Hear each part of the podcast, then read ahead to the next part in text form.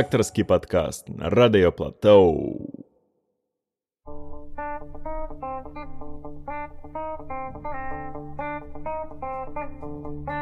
My mind is clearer now.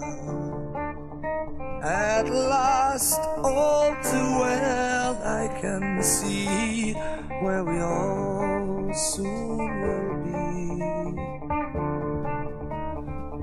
if you strip away the myth from the man, you will see where we all soon will be. Jesus!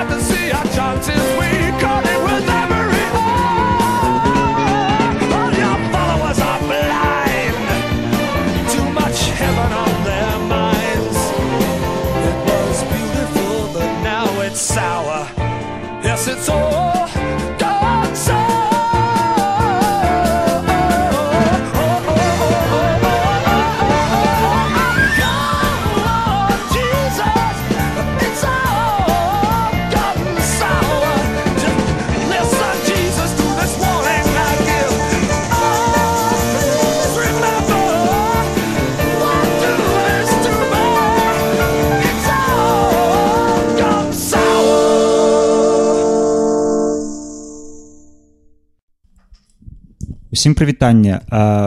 Зноў рэдактарскі падкаст. Сёння аўторак три гадзіны.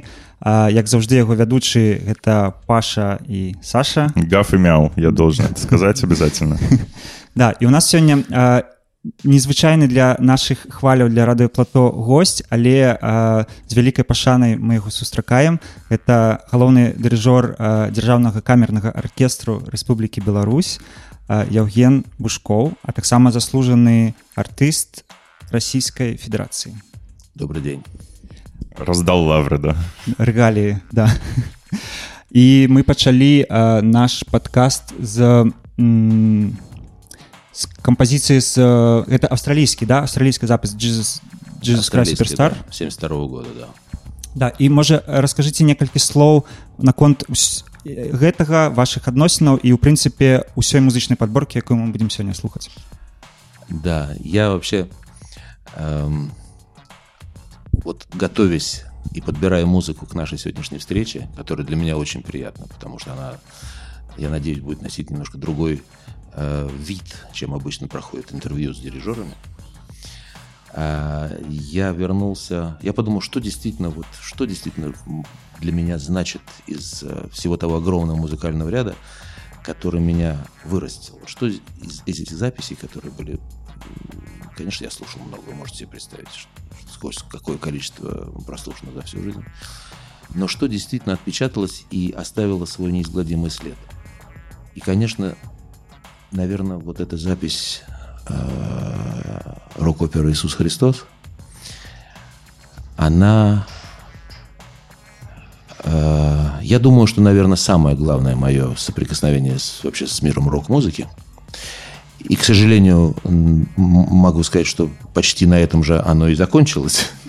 Хотя я, конечно, потом слушал какие-то другие оперы, там, скажем, того же Ллойда Вебера и какие-то другие. Потом я слушал певцов разных. Но это уже не носило такой характер вот какого-то параноидального увлечения, как это было с Иисусом Христом, потому что это еще упало на хороший возраст.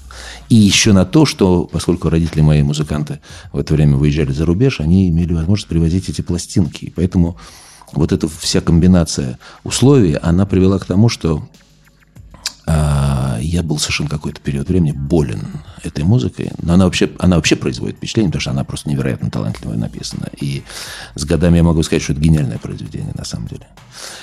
А, И поэтому, когда я стал вот сейчас уже, используя огромные возможности интернета и того же Ютуба, где, наверное, можно откопать вообще практически все, что только существует в а, звуковом мире, а, я, наконец, нашел название той записи, которую я очень хорошо помню по звучанию. А, Оказалось, что это австралийская постановка, вот которая мне больше всего нравилась именно тогда, когда мне было там 14 лет, 13 лет. на пластинке якой вы, вы слухали Да, у меня был, она у меня была на кассете. Я думаю, что это было уже скопировано у кого-то из музыкантов знакомых. Вот. А на, пластинке, на пластинке у меня была основная версия, лондонская, вот это с Яном Гилланом, который до сих пор считается, э, так сказать, э, референцией в отношении э, исполнения этого, э, этого произведения. В общем, короче, только вчера я обнаружил, что вот мои любимых, моих, как, как звали моих любимых певцов, которых я знал именно по кажд- каждый нюанс, каждый поворот голоса. Вот. И надо сказать, что Ари, с арией, вот, которую вы только что слушали, а, арии Иуды, с которой, собственно говоря, начинается э, опера, с ней у меня тоже связана интересная история, потому что эм, несколько лет назад, когда я еще работал в симфоническом оркестре Башмета дирижером, мы принимали участие в гала-концерте, посвященном юбилею а, Ллойда Вебера. Сам он не приезжал, но тем не менее, что называется, э, по лицензии, так сказать, был выслан материал из Лондона с, уже с готовой подборкой, про- да, да, готовой подборкой произведений. Э, Это у них был такой гастрольный, что называется, вариант. Они, видимо, отмечали в разных, в разных э, странах и в разных городах. И мы получили этот пакет, там очень много было разных партитур, из всех практически его произведений известных там, и что там только не было, и «Фантома Допера», и «Кошки», и, и самое, все, что было, все, что можно было. И, конечно, из «Jesus Christ» тоже было пару номеров. И, кроме того, э, был, соответственно, рекомендован определенный состав солистов. И в этом концерте принимала участие там и знаменитая российская, ну, как бы джаз, она джаз тоже поет Лариса Долина, я с ней давно хорошо знаком был тоже. А, еще в те времена, когда она только набирала массу, так сказать, как э, авторитет. А, Вот. И был один э, певец из, э, на- наш, э, на- так сказать, из российского происхождения, наверное, но э, уже давно уехавший в Канаду и работавший значит, в, канадских, в, канадском, э, в канадских мюзиклах. Очень хорошо знающий, конечно, этот материал. И он приехал и как раз пел арию Иуды, в частности. Вот. И я помню, как я... Вот мы начали репетировать, там я немножко... э, Какие-то номерами дирижировал я на, на концерте, какими-то номерами Башмет дирижировал. Э, Jesus Christ достался ему. Ну, так распределили, так договорились тогда. Вот. И я помню, что для меня это... Мы начали играть, а у меня слова полезли прямо вот... отрочества. детства, да, да. да, совершенно. Вот. И, и, и это было так странно, потому что а, Башмет, он очень, э, в принципе, он же в молодости играл значит, на гитаре, ну, там рок-ансамбль он играл все. Но эта музыка прошла мимо него, потому что он к этому моменту уже был более взрослый. В этот момент он занимался усиленно на альте, когда появился Иисус Христос. То есть для него эта музыка особенно много не сообщала. А у меня это было как раз все по-живому. И поэтому я, значит, пел там со словами музыканты в оркестре, молодежь была. Они просто совершенно были... Они открывали рты и говорят, «Как? откуда ты это знаешь? А, это вообще странно очень, когда стоит дирижер и поет за, за солиста все вот эти вот. А Вот. зрители-то не бачаць а... Нет, ну нет, нет, на концерте, конечно, я уже не пел, конечно, понятно. Но просто это э, у меня поэтому связано с этим, так сказать, столько воспоминаний, что вот потом, когда удалось к этому уже прикоснуться в другом качестве. Ну и, конечно, недавно состоялась э, замечательная, незабываемая встреча, абсолютно случайно, на приеме в резиденции английского посла в э, Москве. Э, Я пришел там, потому что был концерт с э, участием знаменитого английского пианиста. Меня пригласили, лауреата конкурса Чайковского Питер Донахоу. Вот. И а- а на, на эти концерты в резиденции там обычно собирается, в общем, довольно разнообразная публика. И вдруг мне кто-то говорит, вон, посмотрите, посмотрите, вот это вот. Видите, этот высокий человек действительно стоит двухметровый, огромный, совершенно детина невероятно. Уже в годах. Э, Это Тим Райс. Я говорю, как Тим Райс? Тот самый? Да, тот самый. Ну и потом, слава богу, подвернулась возможность э, сказать несколько слов. И, конечно, я, я к нему подошел. Я говорю, вы... с- я говорю, я понимаю, что вам много рассказывали, много комплиментов произносили в жизни. Но я вам хочу сказать, что вот вы представьте себе это. Советский Союз. Значит, э, мне 14 лет, это там начало 80-х годов. Я говорю, и текстов этих нет. Есть только несколько счастливцев, у которых есть пластинки, вот эти вот двойные альбомы. Да, да, да. И вот там, и там в э, брошюрке выписан текст оперы. Я говорю, и вот у нас, поскольку это, это вот пластинки сначала не было, я говорю, моя сестра переписывала все от руки, потом я переписывал от руки, и только когда появилась пластинка, наконец уже была возможность сличить. Я говорю, знали каждое слово. Он, он был, по-моему, в невероятном впечатлении, потому что, конечно, представить. Но сейчас это сейчас что? Сейчас, пожалуйста, любое слово, любой текст, любой песни есть в программе, открываешься. А тогда это был невероятный раритет и показывал, насколько сильно было э, увлечение э, этой музыкой. Ну, музыка действительно замечательная. И прошло столько лет, э, ну, почти 50 лет со времени ее написания, и сейчас вот уже с позиции более зрелого музыканта я, я восхищаюсь тем, насколько... Он написал, э, ну, Вебер написал эту музыку, когда ему было 22 года. Это, это, это гениальность, наверное, сравнимая только с Моцартовской, может быть, понимаете? Чтобы, э, более того, э, поскольку мне уже приходилось неоднократно водить разговоры с музыкантами в разных частях света, когда, например, мы обсуждаем, ну вот, хорошо, вот мы там говорим, что есть популярные оперы, например, да, и, ну вот давайте представим, вот есть ли произведение в мире в оперном жанре, а, которое бы было известно всем? Нет. Нет такого. у нас аида популярная У вас Аида популярна, но Аида это не... э, Мы, так сказать, вот э, ну, в тем кругом музыкальным, которым мы это обсуждали, сошлись на том, что все-таки один из самых популярных оперных произведений всех времен и народов является «Кармен», конечно. Потому что «Кармен» в результате э, известна отдельными своими номерами, то есть вот обоймой своих номеров она известна совершенно всем, я уверен. Ну, может быть, единственным некоторым несчастным там африканским э, людям, может быть, неизвестно, которые совсем далеки от этого. Но вот что касается людей, которые слушают, имеют доступ к технике, что называется, технологии, да, я думаю, что э, нет людей, которые бы не слышали Кармен, и, и, и, может быть, даже они не знают этого, но, тем не менее, они все равно слышали эту музыку. Вот. А надо при этом помнить, что композитор умер от разрыва сердца, э, потому что премьера провалилась. Пережил через месяц после премьеры, без скончался. Да? А потом это стало произведением, которое... И вот мне кажется, что Jesus Christ это на самом деле тот редкий случай, когда, ну, не знаю, мне такое впечатление, что 22 года написать музыку, которая потом будет в течение 50 лет, во-первых, давать пищу для других, для массовых аранжировок. А, более того, люди будут возвращаться к постановкам этого дела. Сейчас же вышло огромное... Вот я вчера порылся в интернете, обнаружил, что там в конец 90-х годов пересняли фильм. А в начале 2000-х собирали опять гастрольные... А, были турне этого спектакля по разным странам. А в 70-е годы, когда он только вышел, вот фактически там сначала это был Лондон, потом вот в Австралии они спели, а потом ведь практически во всех странах я сейчас нашел датскую постановку, например, я сейчас нашел бразильскую постановку. Я не говорю о том, что на русском языке это поет. То есть, знаете, столько лет, эта музыка, а, она не устаревает, и б, ее все время хотят петь и, и ставить. Это феноменально. Короче, а при этом, а при этом мне кажется, что э, у нее невероятная взаимосвязь и с э, классическим искусством. Почему? Потому что отдельно от того, что мы о классике еще поговорим сегодня, да, наверное, чуть позже. Но вот если иногда спрашивают, а что такое классика вообще? Классика есть в любом жанре. В любом жанре. То, что называют классикой у нас, это ведь не, не классика, это просто это академическая музыка, я бы сказал. Потому что в академической музыке есть период классики. Да? Венская классика – это конкретный период. 17 век до начала 19 Все, баста. Больше классической музыки там не, у нас нет. Есть академическая.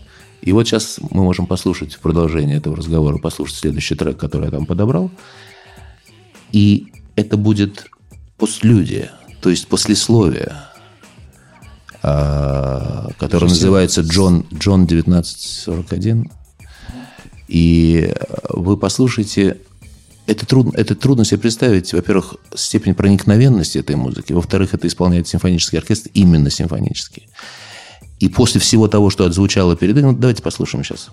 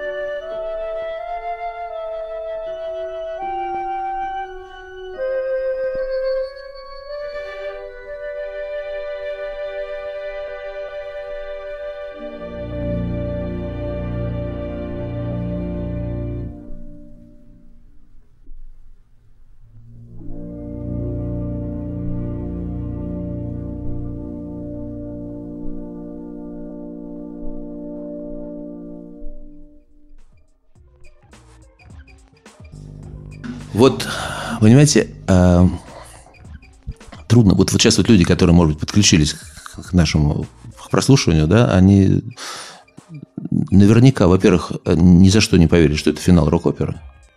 Это первое. А второе, а, эта музыка, она, даже если не знаешь, о чем сюжет, она, она невероятно трогает просто. А если знаешь, о чем сюжет... И кроме того, мне пришло в голову, что, ну, знаете, как в кино, например, да, какая-то музыка всегда идет на титрах, да? И, я, и понятно, что вот здесь занавес закрывается, а, и, по идее, люди уже могут тянуться спокойно к выходу, да, потому что все, опера закончилась. Но, но я бы не ушел.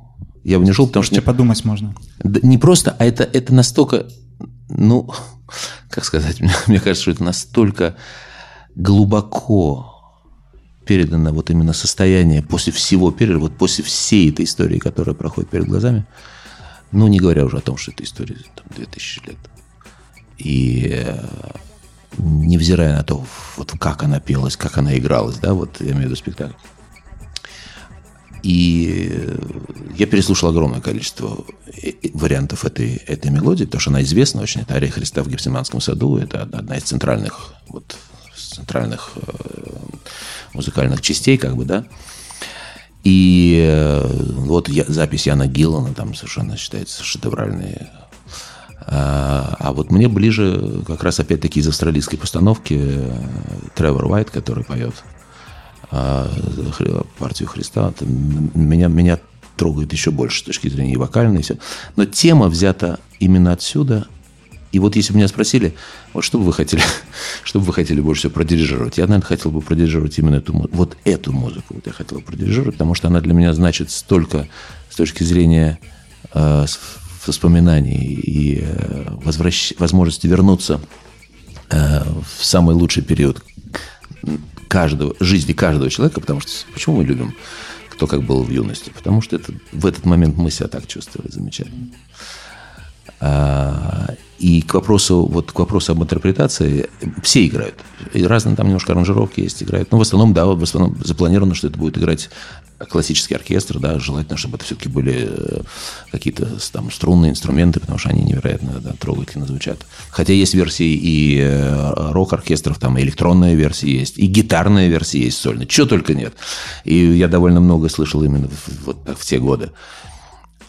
И вот ни одна из них с, по проникновенности, на мой взгляд, с этим не, не сопоставлялась. Почему? Потому что здесь был, очевидно совершенно, здесь был дирижер, который был в состоянии найти такую скорость движения этой музыки, которая... Вот часто спрашивают, а что там дирижер решает? Что там, что-то, чего, вообще зачем он нужен-то?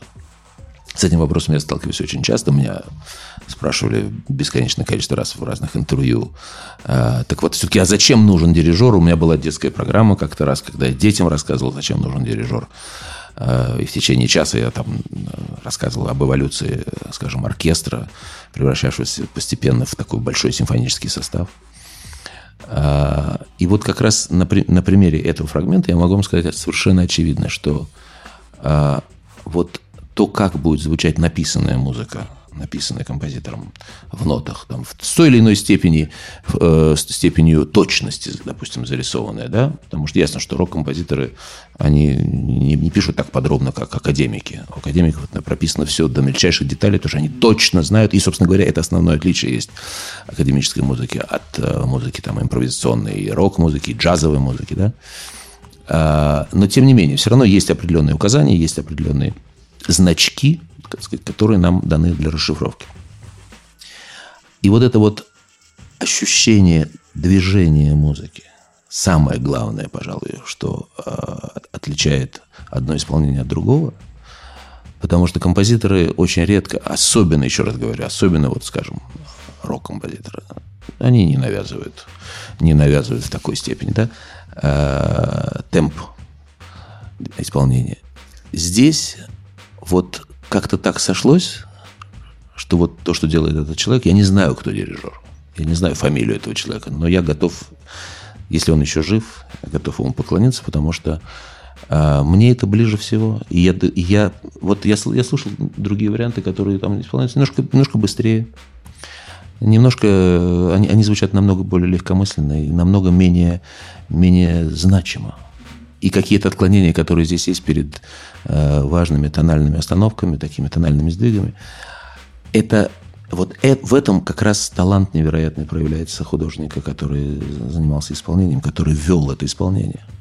И замечательно то, что именно этот вариант пошел на студийную, на студийную запись, потому что это опять-таки решают э, масса других людей, там и звукорежиссер, и, и супервайзер какой-нибудь, да, и там художественный руководитель там всего проекта и так далее. И то, что вот они записали, то, что это осталось, я считаю, что это просто э, ну, шедевр, который вполне может быть сравнен с э, лучшими записями академических оркестров. И э, мы сейчас можем послушать с вами, я там про джаз начал говорить, про свободу, да, про свободу изложения. Я там подобрал еще одну маленький, маленький трек из э, пластинки людей, которые мне очень близки были тоже в течение большого куска моей жизни. Это Оскар Питерсон и э, Луис Армстронг. А можна пытанне перад Да, конечно. да? Э, скажите а як думаеце ці магчыма такі праект зрабіць у беларускіх рэаліях ну напрыклад калі б вам прапанавалі то ці магчыма сабраць такі состав каб э, Для, Дж- реализовать? для Христа? да Ну, вы знаете, я э, некоторое время назад мне уже, м, поскольку я же, м, хоть и э, острота болезни прошла уже, э, я имею в виду бо- болезнь любви к этой музыке, но тем не менее все-таки желание, конечно, оставалось. И я как-то поднимал несколько лет назад этот вопрос, мне сказали, вы знаете, сейчас не, стоит это делать. Да, я говорю, правда, да, они да, я говорю, ну, здесь же как-то терпимо все, значительно более терпимо, чем, там, скажем, в наших, ши- в моих широтах. Вот. Я уже, правда, когда говорю в наших, я, э, вы должны меня правильно понимать, потому что я, я уже столько лет работаю и живу в Беларуси, что для меня, э, я когда включил однажды хоккейный матч, когда несколько лет назад там был чемпионат, и играли Ро- Россия с Беларусью, я не понял, кто наши. То есть я уже, у меня, я уже не знал, за кого я больше болею. Вот. А, поэтому э, я так удивился, потому что, ну, ладно, в России несколько лет назад я был свидетелем того, как э, запрещена была к постановке балет на музыку Шостаковича, который он написал на сюжет э, «Балды» по Пушкину. Запрещена была к постановке. Значит, ее сняли уже с репетиции. Потому что нашлись люди, которые посчитали, что Пушкин был неправ. Значит, тем, что там сказка о попе, и работники его балде, вот не понравилось им. Я, знаете, ну, это без комментариев, да. Но когда я приехал и задал здесь этот вопрос, а вот давайте сыграем из Jesus Christ что-нибудь, мне сказали, знаете, А калі б калі б э, ну не лишыць адміністрацыйны складнік а музыканты сабраліся бы вось музыканты Ну, якія б сыгралі бы? я, я, я ч- честно вам скажу, конечно, я в силу, в силу того круга, с которым я общаюсь, все-таки, опять-таки, в основном академического, я, я не могу со- с уверенностью сказать, что мы сразу с легкостью нашли. Но я думаю, что, наверное, среди людей, э, по- поющих и, и играющих рок-музыку, я думаю, что мы смогли бы, наверное, найти состав. Ну, в крайнем случае. Дело в том, что, э, дело в том, что э, насколько я знаю, при крупных постановках, э, если находятся действительно силы и средства, то, как правило, все-таки людей приглашают. Но не, не так, чтобы вот прям можно было все, на, все, на все партии на, найти э, людей только из одного места. Это очень редко. Это очень редко. Ну, ну, международное или, ну, ты не знаю, общенациональное какое-то да, сбо- сборище, как это должно быть музыкантов. И я уверен, что я уверен, что классные голоса, вот, например, вы вполне могли бы Кая- Кай- Каяфу, Каяфу спеть. Вот я там хотел подобрать это. Мне стоит э, два года поработать над этим, и я Абсо- буду готов. Абсолютно. Там вот я в последний момент э, не стал включать в нашу подборку фрагмент, там, где вот э, Ка- Каяфа поет невероятным басом. Я готов, если Да, что. и там, и там вот как раз я очень хорошо помню, что тоже в, в- в своем слушательском опыте я отбирал то, что мне нравится и не нравится, потому насколько был богат тембр у этого баса. Потому что там были некоторые записи, вот в частности, как тоже австралийская запись, на мой взгляд, а, она била все остальные, потому что там был такой раскатистый невероятный бас. Это, это, это, кстати, между прочим, проблема. Это проблема найти среди певцов, поющих в этом жанре, вот такой тембр, вот такой голос, да. Ну и, собственно говоря, все не очень просто. Ясно, что найти женские голоса, которые бы пели соло, все не так просто, как кажется. Вот у меня там припасена одна хоровая песенка сегодня. А, и я потом могу рассказать о том, что э, вот как зрители реагируют, как публика реагирует на ту или иную постановку. Ой, как хорошо там, там как понравилось, как там. Хорошо всё- спели. Хорошо спели, да. И, и да, хорошая музыка. А что представить себе, сколько требуется не только усилий, но и стечения обстоятельств для того, чтобы именно эту команду собрать, чтобы она все это разучила, натренировать, организовать и, и, и донести вот это все до одного момента, потому что это же одномоментное искусство, да, оно же, оно же происходит прямо здесь и сейчас, и все, через полтора часа этого уже ничего нет. Мы живем сейчас в счастливое время, когда, э, слава богу, всё записать. можно записать, это может остаться в истории. А вы представляете, э, все эти шоу и оперные спектакли, которые были в 19 веке, даже до начала 20-го, мы же ничего этого не слышим, мы же знаем только понаслышке о великих там певцах каких-то там да, э, прошлого века, и от них ничего не осталось. Тем не менее, это были великие люди.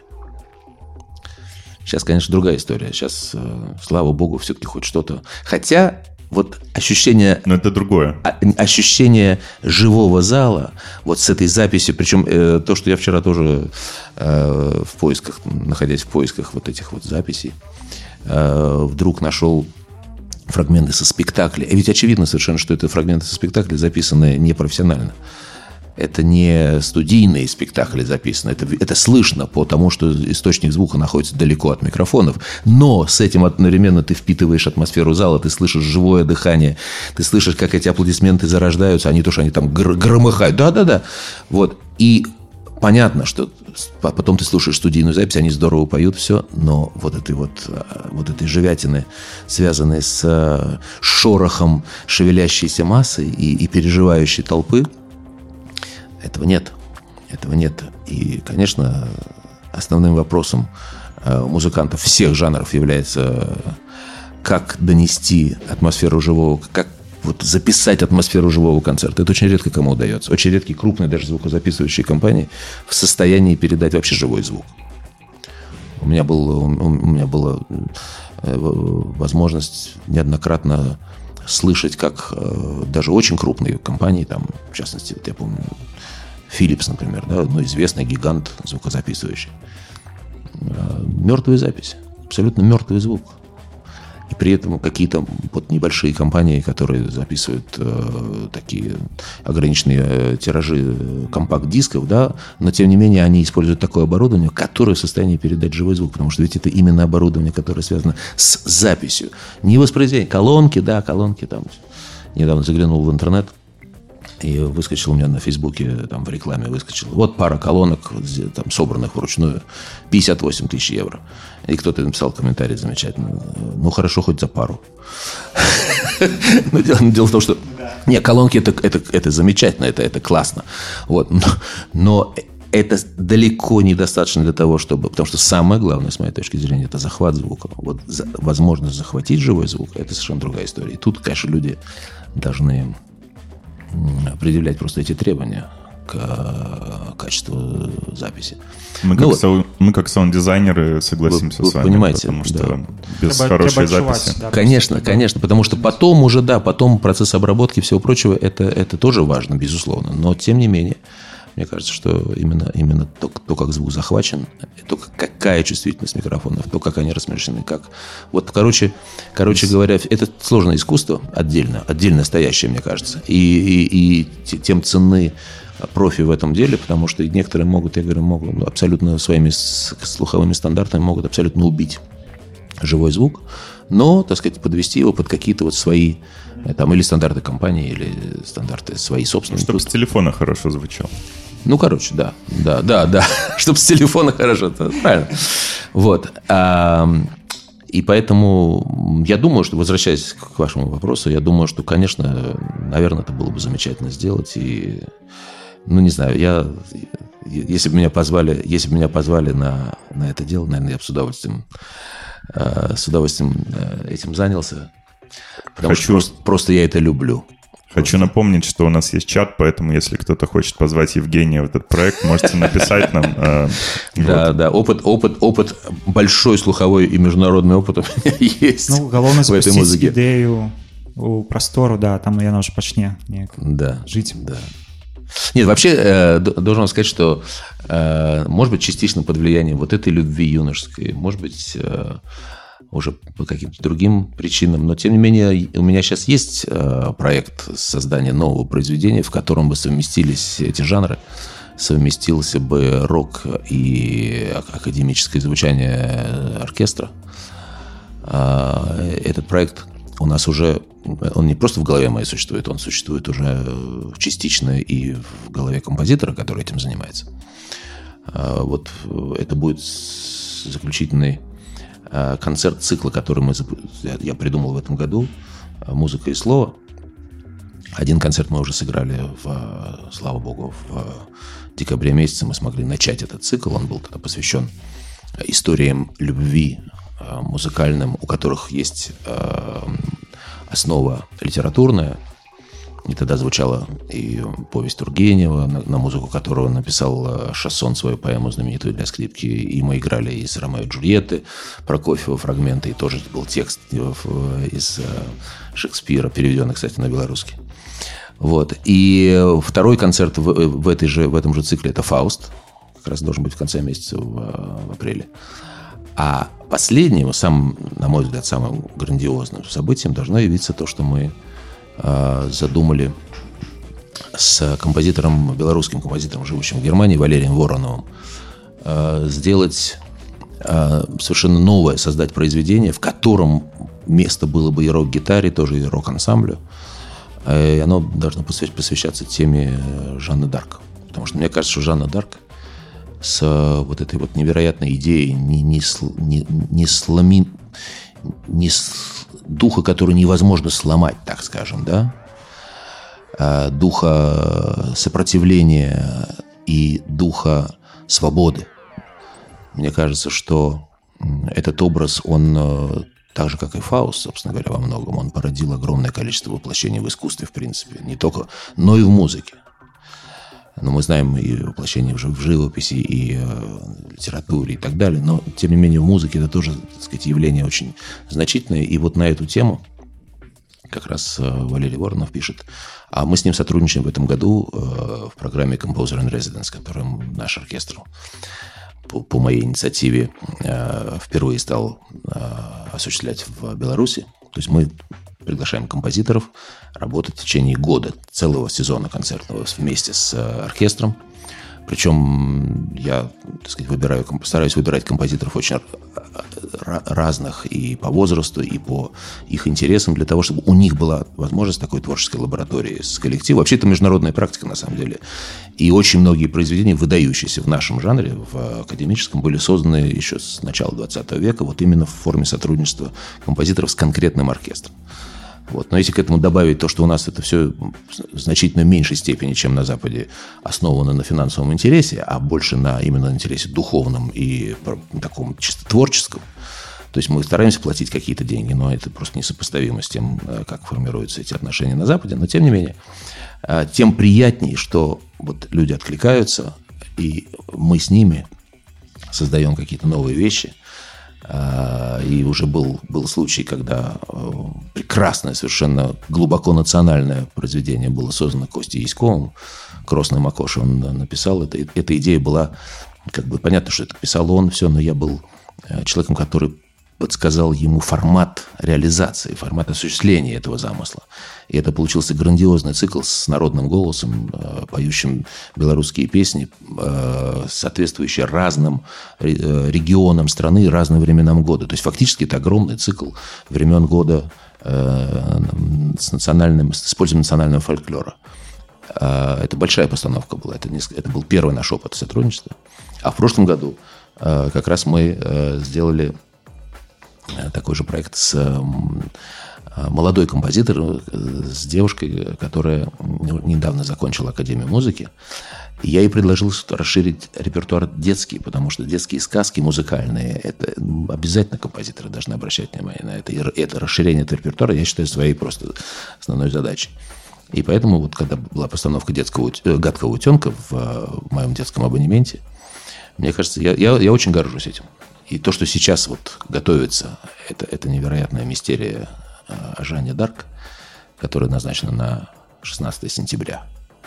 и там обязательно должна быть рок-гитара, там должен быть рок-ансамбль, и это будет одна из кульминаций этого действия, потому что это будет место и для чтения текста, и для визуализации, то есть там будет и видеоряд, это будет, это будет огромный, огромный медиа такой проект, серьезно. Ну я думаю што вобраз Жанны Дарк такі вельмі э, жывы і значны в сучаснай гісторыі у тым ліку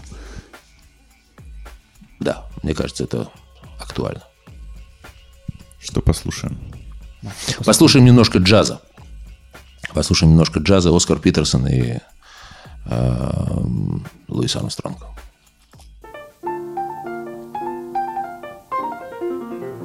It was just one of those things,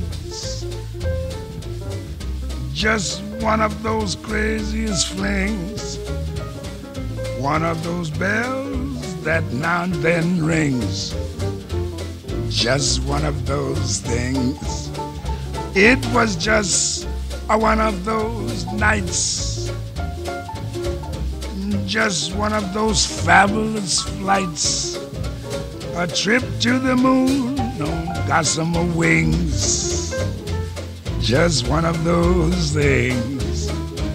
If we thought a bit of the end of it when we started painting the town, we'd have been aware that our love affair was too hot not to cool down. So goodbye, dear Amen. Years hoping we meet now and then. It was great fun. It was just one of those things.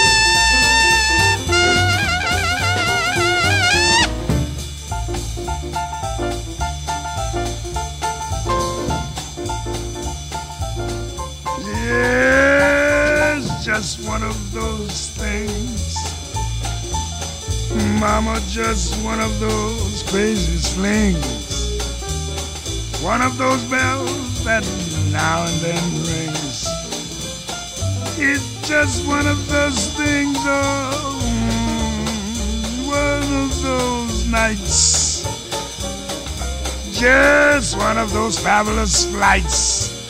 Our trip to the moon on gossamer wings. Mama's just one of those things. If we thought a bit of the end of it, mm, we started painting the town. Babe, we have been aware that our love affair was too hot not to cool down So goodbye, dear. Amen. Yes, hoping we'd meet now and then. It was great fun, but it's just uh, one of those things.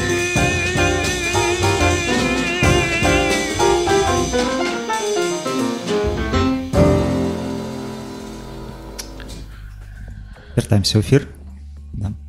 Да, вот э, эта музыка, ну, понятно, что э, мне было не, не, не очень просто отобрать то, что действительно, чем бы я хотел поделиться, но вот э, э, Питерсон, Оскар Питерсон, это тоже любовь абсолютно с детства. И тоже благодаря пластинкам, которые мне привозили родители. То есть не мне они привозили, они просто в дом привозили, потому что э, записи э, Питерсона, конечно, в Советском Союзе найти было днем с огнем нельзя. Вот. А они привозили из-за границы, там папа по Америке гастролировал с госоркестром э, Союза СССР. А, и вот у меня, был, у меня был период времени, когда мы когда мое искусство было больше востребовано, честно говоря, в Европе, чем э, на постсоветском пространстве. И мы жили в Вене. И как раз это совпало с тем, что вот незадолго до этого я, я купил на компакт-диске, купил вот этот диск, э, который назывался «Оскар Питерсон встречается с Луи Армстронгом». И знаете, это как-то так упало невероятно вот на сердце э, моих, мое и моих домочадцев, что у нас вот практически каждое утро с кофе, там, не знаю, взбитыми сливками и каким-нибудь там вишневым вареньем, оно сопровождалось вот, это, вот, это, вот этим диском, который, если бы, если бы это был винил, это то мы бы, американская мечта. мы бы его заиграли, наверное, просто до дыр. Вот. И сейчас я подумал, вот что, вот что я хочу снова послушать с вами вместе в эфире.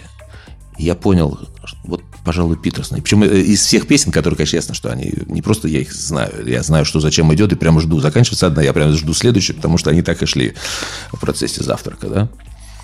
Вот, хотя, хотя я не люблю слушать музыку во время трапезы. Я считаю, что это кошмарная совершенно привычка. И уж, конечно, что касается академической музыки, там, классики. Вот у французов, например, очень часто принято там, в, в ресторанах или в кафе, чтобы играла. И, иногда вот домой приходишь тоже, и они в качестве эстетского такого предложения ставят тебе Моцарт. Я не могу есть, когда Моцарта играет. Ну, просто это у меня кусок горла не лезет. Я говорю, либо выключите, либо, либо уберите еду, я хочу послушать. Вот. Но вот а, э, этот диск, я вчера начал слушать, выбирать песню, которую я хочу поставить. И тут же ощутил запах кофе, сливок и вишневого варенья. Это невероятно. Вообще, вообще эти ассоциации, я, я вот прихожу к выводу, что э, ассоциации, связанные с запахами, ну, вы знаете, что это самые сильные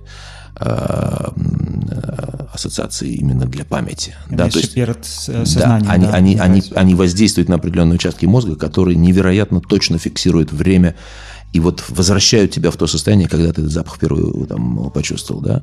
Вот почему мы так, почему нас так трогает возвращение, скажем, в те места, где мы выросли, да, или приход в дом там, к бабушке с дедушкой, и ты помнишь этот запах, который тебя сопровождал в детстве, ты его сразу вспоминаешь, ты не можешь его смоделировать, вот что интересно, но, но то, что если ты в него попадаешь, ты сразу же вспоминаешь точнейшим образом свои ощущения того времени.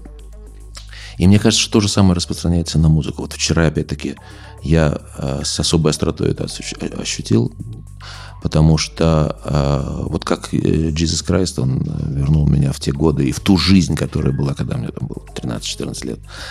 А, а вот это связано с другим куском жизни. И уже абсолютно я не могу это слушать абстрактно, потому что это немедленно вызывает всю эту гамму а, ассоциаций. И, и, кстати, вот когда меня спрашивают там, очень, часто, очень часто спрашивают, а нужно детей музыке учить? Вообще, нужно их развивать? Нужно обязательно. И, и, Нет, и, не нужно, да, оставьте их в и я, и, я, и я могу вам сказать даже, что а, конечно, никто из детей ходить по музеям, по музеям смотреть картины не любит. Но если к этому отнестись именно с точки зрения того, что эти произведения искусства, к которым они подходят впервые в жизни, там, условно говоря, в 7 лет или 8, они потом будут сопровождать их всю жизнь. И если он возвращается к этой картине, когда ему 50 или 70, и он вспоминает, а это, дело в том, что это, это становится частью его жизни, понимаете? Это, это очень малым, малым числу родителей приходит в голову. Но возможность дать вот это ощущение, что с этой картиной конкретно он прожил всю жизнь в сознании, и что, возвращаясь к ней, он обязательно вспомнит свой первый приход с бабушкой там, или с мамой, которой уже давно нету. И он вспомнит не, кар... не только картину, он вспомнит все, как было в этот момент. Вот это как раз и есть ответственность родителей для того, чтобы расширить расширить этот ассоциативный и э, мир памяти детей. Понимаете, я уже не говорю, что музыка, она вообще дарует невероятные переживания. Э, и э, с моей точки зрения, когда начинаются разговоры, вот, а зачем нужно детей приобщать к музыке, или зачем их учить музыке, а за тем, что никакое другое искусство в такой степени не в состоянии взволновать душу. И мы с вами сейчас э, дальше обязательно послушаем. Я подобрал одну запись, которая... Не, все практически, все, все записи, которые мы будем сегодня слушать, они в той или иной степени призваны волновать душу, но просто на разных инструментах э, это достигается за счет разных средств. И э, вот маленькая песенка, которая там э, играется на скрипке, которая называется «Пастораль Бизе», ее играет моя мама, скрипачка Зори Шахмурзаева. И знаете, удивительная вещь, вот я... Э, она, она по-моему, у нас не следующая, она там немножко дальше, но э, я пару слов скажу сейчас, потому что очень любопытно, что мы, во-первых, очень часто живем и не, не ценим то, что имеем рядом. Это как, э, вот, не знаю, вот сейчас вот это ковидное время, да, и э, вдруг музыканты остались без возможности выходить на концертную эстраду надолго. И первое, что приходит в голову потом, когда после перерыва ты выходишь на сцену к людям, что оказывается это просто страшный кайф, просто выйти к людям. Понимаете? Это как, не знаю, как ты, когда ты упал и сломал руку, там, и некоторое время ешь, а должен есть левой рукой, а потом она у тебя... Или ногу сломал, на костылях ходишь, да? И потом, когда ты просто начинаешь ходить на двух ногах, то выясняется, оказывается, что, ребята, это страшно здорово. Это, оказывается, очень удобно. И вообще, насколько же краше жизнь. А когда мы ходим просто так, мы же думаем о том, вот, там, плохая погода, там, или, не знаю, вот, э, мало денег, там, не знаю, кто что думает, да. Но дело в том, что просто Э, выйдя на сцену после неожиданной паузы там, в полгода, у кого она была дольше, у кого меньше, неважно. Важно то, что вдруг начинаешь осознавать, какое же это счастье. И вот то же самое, то же самое с... Э, я знал, я всегда знал, что мама моя прекрасная скрипачка, там замечательно, что все... Но когда я учился сам играть на скрипке, Ясно, что там вступают вот эти сугубо профессиональные моменты, когда ты там слушаешь ее, слушаешь себя, там думаешь, а вот у нее там что-то не получилось, там тут все. И вот это ощущение... А она рассказывала о том, что, знаешь, я когда играла там вот там-то, там-то выступала, вот люди приходили, люди в слезах были.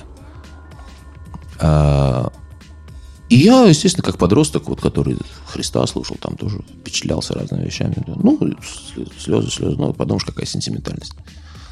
А вот сейчас через некоторое время мы послушаем с вами, и я, а я каждый раз теперь, когда слушаю, это трогает до слез. Не только потому, что ее нет больше, а просто потому, что это так играется.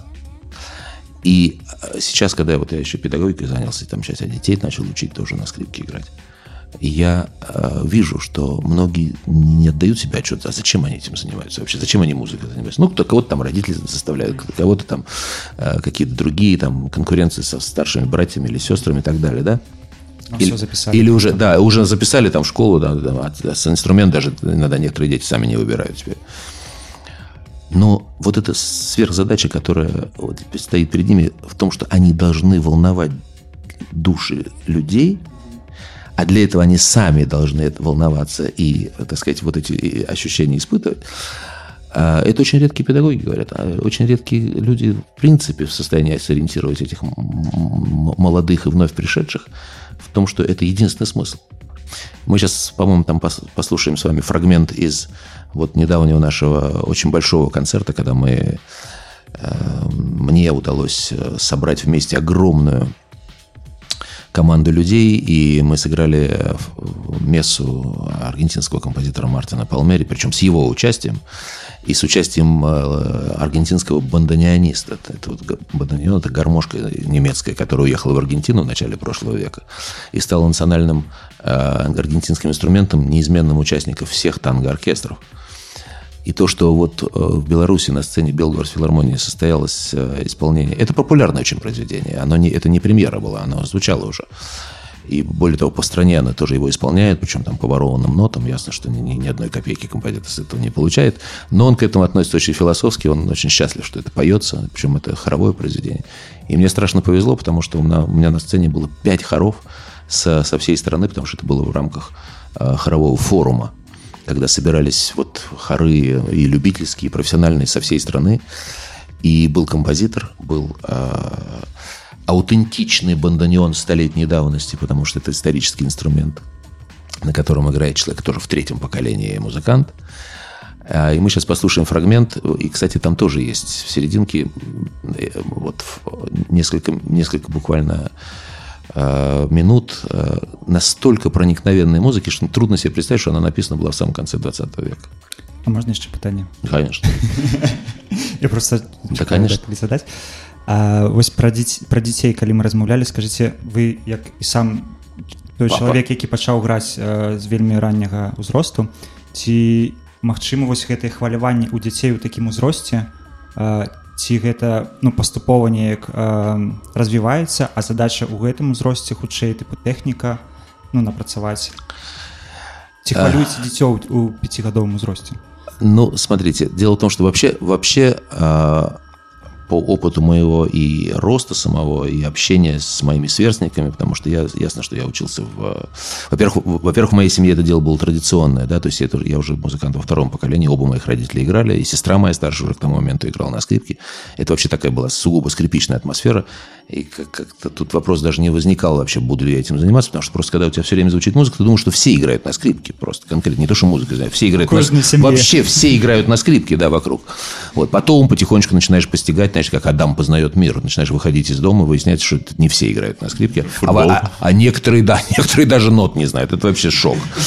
Вот. а, но вот к вопросу о том, как распределяются вот эти вот музыкальные таланты и среди детей, это, это удивительно, да, удивительно, потому что мне кажется, что вот в этом проявляется, хоть я и не- не верующий человек, я скорее агностик, но тем не менее в этом, я считаю, абсолютно есть элемент божественного начала, потому что ты никогда не, не можешь понять, откуда в конкретном ребенке вдруг у него, может быть, ни одного человека никогда не занималось этим делом. И вдруг у него просыпается невероятный музыкальный талант и невероятная одаренность.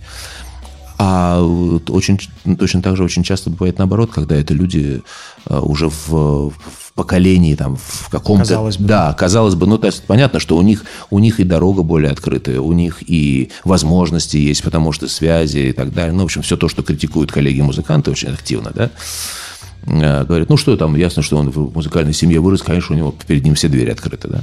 Вот. А тем не менее, очень часто бывает, что вот именно музыкального таланта, не ремесленного. Вот тут очень важно понимать вот в- то, что вы спросили как раз, потому что э, технология обучения – это ремесло.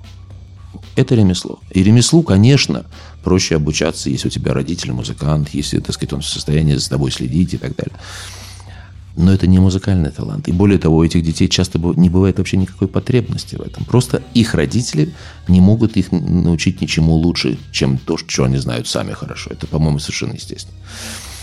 Но вот разобраться с этим и понять, насколько э, вот тому или иному ребенку нужно, и в какой форме, и в какой степени нужно оказать помощь в реализации своих, своих дарований, и наоборот, может быть, не нужно портить ему жизнь тем, что заставлять его становиться профессиональным музыкантом, если у него к этому нет глубоко внутренней предрасположенности. То есть вот именно того таланта, который диктует потребность в занятиях, понимаете? Потому что мне кажется, что ну вот по опыту своих детей я могу сказать, у меня уже трое детей, а одна из которых очень взрослая.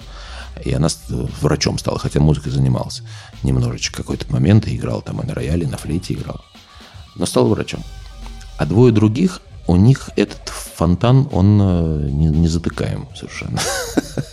И играют, и, ну, сын мой, он уже нам лауреат конкурса Чайковского, он получил э, два года назад серебряную медаль на конкурсе Чайковского как скрипач, он очень большой э, музыкант, артист. Вот. Но дочка малая, которая э, приедет, кстати, в Минск скоро играть, э, уже сейчас выросла, она первый концерт в Минске сыграла с оркестром в пять лет. Э, Но сейчас уже взрослый человек заканчивает э, тоже школу. А, Она и скрипачка, и пианистка. Вот у нее ее потребность в музыкальном выражении, она удивительна мне совершенно, потому что это уже третье, это уже получается третье поколение от, от моей, моих родителей. И, и вот я, я вижу, что она занимается своим делом. Не, не, потому, что, не потому, что я ее там... Я, да, я заставлял ее заниматься, потому что я увидел, что раз она сама захотела этим заниматься в пятилетнем возрасте, четырех, четырехлетнем, она взяла скрипку, попросила скрипку, вернее, сама в четыре года. А потом, да, потом я в некотором роде использовал служебное положение и подсуропил ей занятия еще на фортепиано. Потому что сам считал, что вот мне этого очень всю жизнь не хватало, потому что я был бездельник. Э, мои родители были в этом отношении бездельниками. Они меня не заставили заниматься на рояле в той степени, в которой мне бы это потом пригодилось. И я очень об этом жалею. Я жалею, потому что время технически у меня было. Я бы мог уменьшить количество просматриваемых хоккейных матчей. Я очень увлекался просмотром хоккея. И немножко больше заниматься на фортепиано. И мне еще с педагогами не повезло. У меня не было педагогов, которые меня в состоянии были бы увлечь. Это очень важный момент. Вот опять-таки возвращаясь к педагогике детской. Невероятно важно, чтобы детям э, занятия музыкой несли радость и увлекали их прямо с первого момента занятий. Чтобы это не превращалось в рутину, потому что рутина убивает абсолютно все живое, как известно. А в то же самое время, вот если есть какая-то жилка у человека, который с ними занимается, причем родителям очень сложно, я могу это сказать абсолютно, я могу сертифицировать, родителям очень сложно заниматься своими детьми. Моя дочь Мишель, которая сейчас, о которой я говорил, которая сейчас уже 16 лет исполнилась, она вспоминает... У нас не были очень близкие отношения всегда в детстве, невероятно. И каждое занятие, каждый скандал, который происходил в это время, он заканчивался тем, что мы обнимались и э, всячески выражали э, взаимную симпатию и любовь. Но, тем не менее, нам сейчас рассказывают, ты знаешь, вот я помню, ты от меня требовал что-то такое, а я совершенно не понимал, зачем это нужно. Я готов тебя было просто растерзать на месте. Я говорю, да, я помню, как ты швырял меня тапками во время занятий. Понимаете? Но это надо, это, это, это неизбежно. Там всегда искрит между родителями и детьми, потому что у родителей есть э, в отношении к собственным детям есть одна очень нехорошая э, черта – они считают, что их дети значительно более талантливые, чем все остальные. Поэтому они не понимают, почему он не понимает, если ему что-то объясняешь. А если занимаешься с посторонним ребенком, ты от него ничего не ждешь. И если он хоть что-то понял, ты уже счастлив. И ты с ним поэтому с этой точки зрения общаешься. И это у всех абсолютно одна история. Почему никто не может со своими заниматься? Потому что ты что, ну как, как мы не можем смириться с тем, что наш ребенок идиот. Знаете, а он не идиот, он просто нормальный совершенно. Он воспринимает это так. И тем более от тебя – от которого он привык воспоминать, принимать только любовь и как бы очень положительно. Самое, и вдруг появляется какая-то критика. Да. Критика появляется от родителя, критика и какая-то требовательность, которую он, может быть, и не ждет совсем. И вот тут начинаются проблемы. Я вас читаю э, кнігу такая ёсць Людмила Петрановская можа ведаеце якая пра э, гадаванне дзяцей кажа і вось яна кажа што э, бацькі не павінны становіцца настаўнікамі для сваіх да, э, да, дзяцей да. гэта зусім іншая роля і павінен совершенно верно человек. да вот я вот вот я совершенно согласен и, и более того я это на своем опыте испытал и несмотря на то что э, вот сейчас но сейчас он, вот вот э, это это актуально до определенного момента потому что потом когда уже формируется сознание и когда они начинают понимать что действительно есть чему поучиться там скажем у близкого человека если он профессионал высокий в своей области а, я могу сказать, что вот, вот сейчас она учится официально, например, у меня в классе, дочь моя. И, и разговор идет совершенно на другом уровне, конечно. И более того, я вижу, насколько, насколько уже она с полуслова. Я иногда открываю рот, она мне уже говорит, ну, сейчас ты скажешь вот это, вот это, вот это, вот это. Знаете, это, это, это говорит об очень высоком уровне э, настройки взаимной. И это, собственно говоря, то, что очень редко достижимо с посторонними вот предчувствовать, что тебе сейчас скажет человек-педагог, э, вот прямо точно, это говорит о очень хорошем, так сказать, форме и самоанализа, и самокритики, да. Вот вообще это очень интересный процесс, и я очень счастлив, что я, может быть, поздновато, но тем не менее начал этим заниматься. Во многом благодаря ковиду, кстати, во многом благодаря паузе, которая сложилась в э, концертной практике. Потому что когда ты много гастролируешь и ездишь, конечно, думать о том, чтобы учить, э, регулярно учить детей, об этом нельзя серьезно говорить. Взрослых, может быть, можно периодически так вести как наставника, а с детьми надо заниматься регулярно. Вот мне сейчас это очень интересно. Я не знаю, насколько меня хватит, насколько, так сказать, будет, насколько это э, будет дело моей жизни и дальше. Но, по крайней мере, мне это интересно, потому что мне страшно весело с ними общаться на музыкальные темы. Сейчас послушаем, послушаем фрагмент из э, мессы «Танго», э, который называется «Глория». И там есть пару тактов, которые, мне кажется, невероятно трогательно написаны. Да,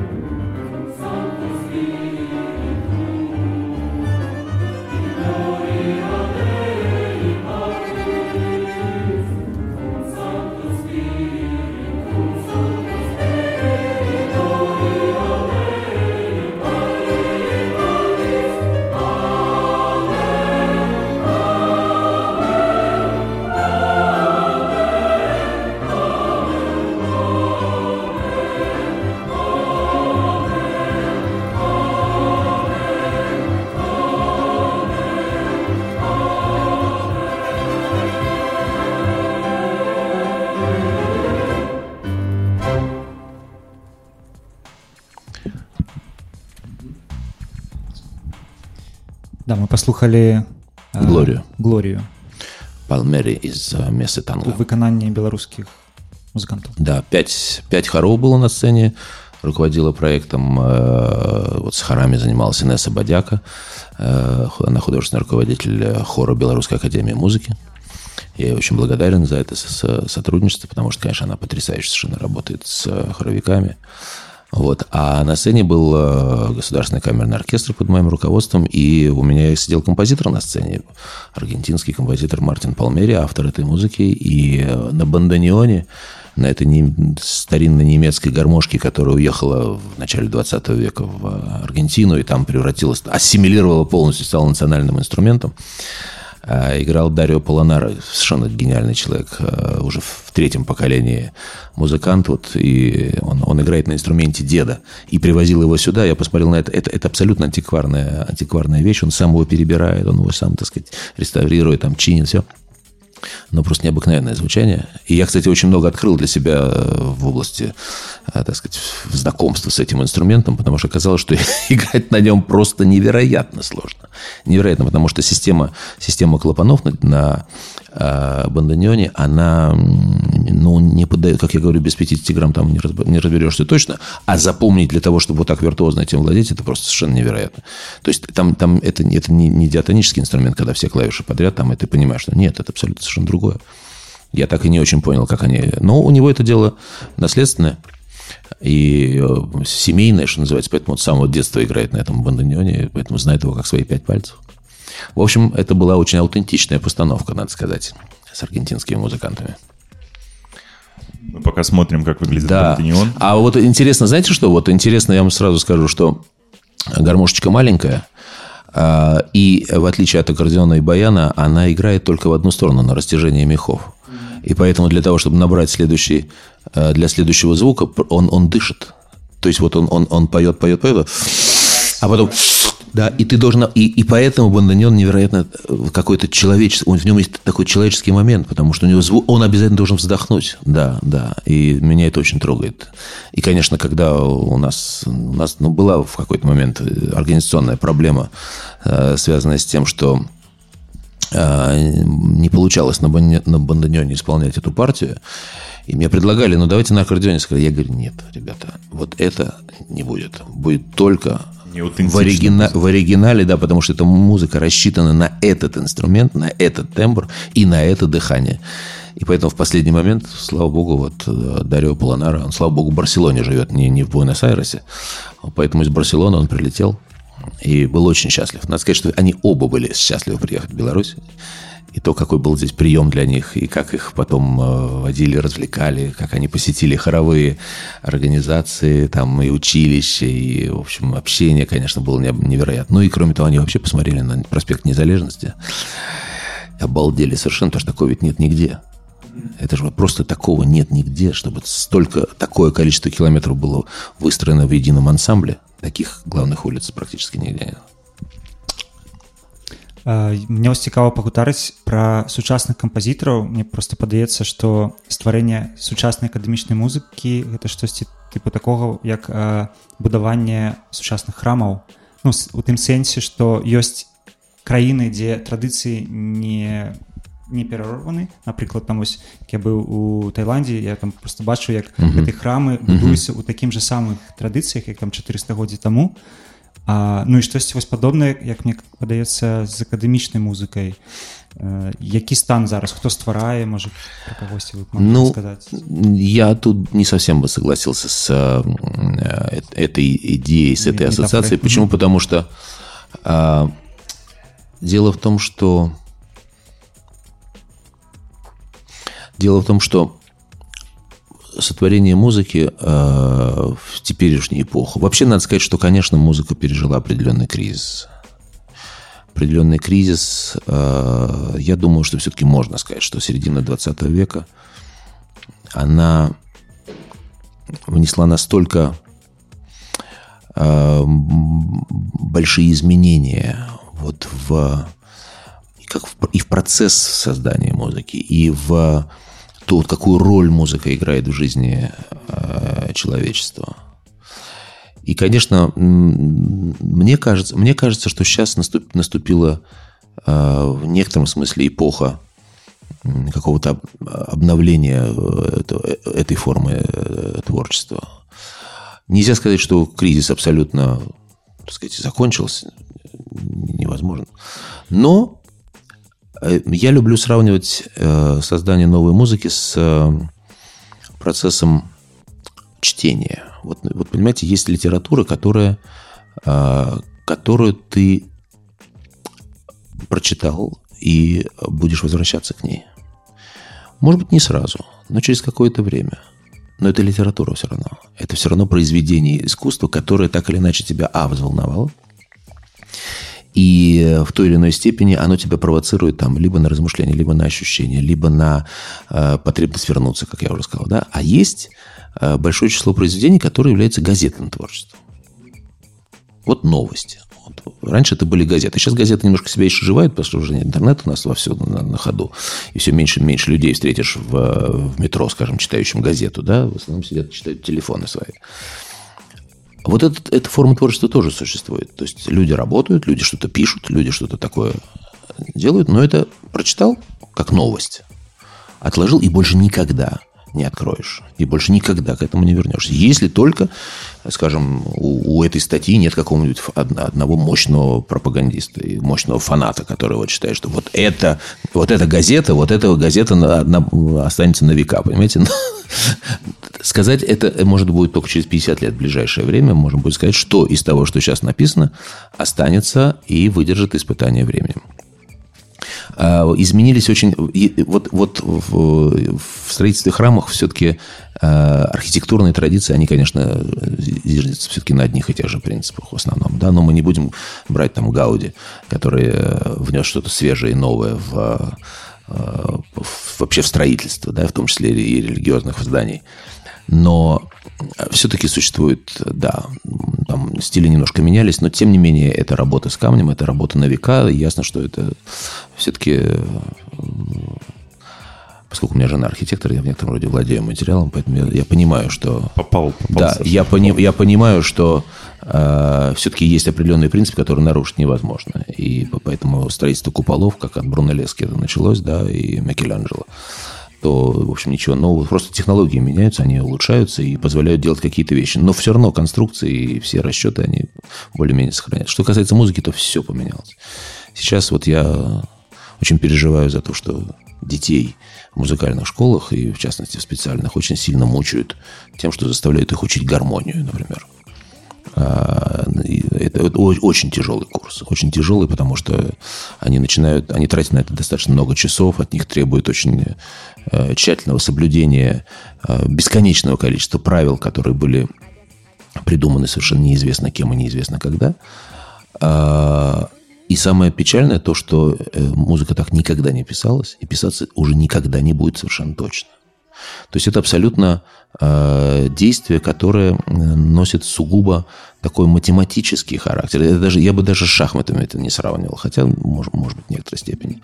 Но шахматы интересны как все-таки соревновательный процесс. А здесь с педагогом соревноваться совершенно бесполезно. всегда- Дисциплинарный такой Да, вещь. потому что он совершенно, совершенно очевидно, что победу в, этой, в этом соревновании одержать нельзя. Но смысл, смысл, он с точки зрения вот здравого подхода, он э, мне не, открывается никак. Хотя я тоже проходил и э, в тех же объемах э, нас заставляли, так сказать, составлять аккорды в тех или иных расположениях и один за другим.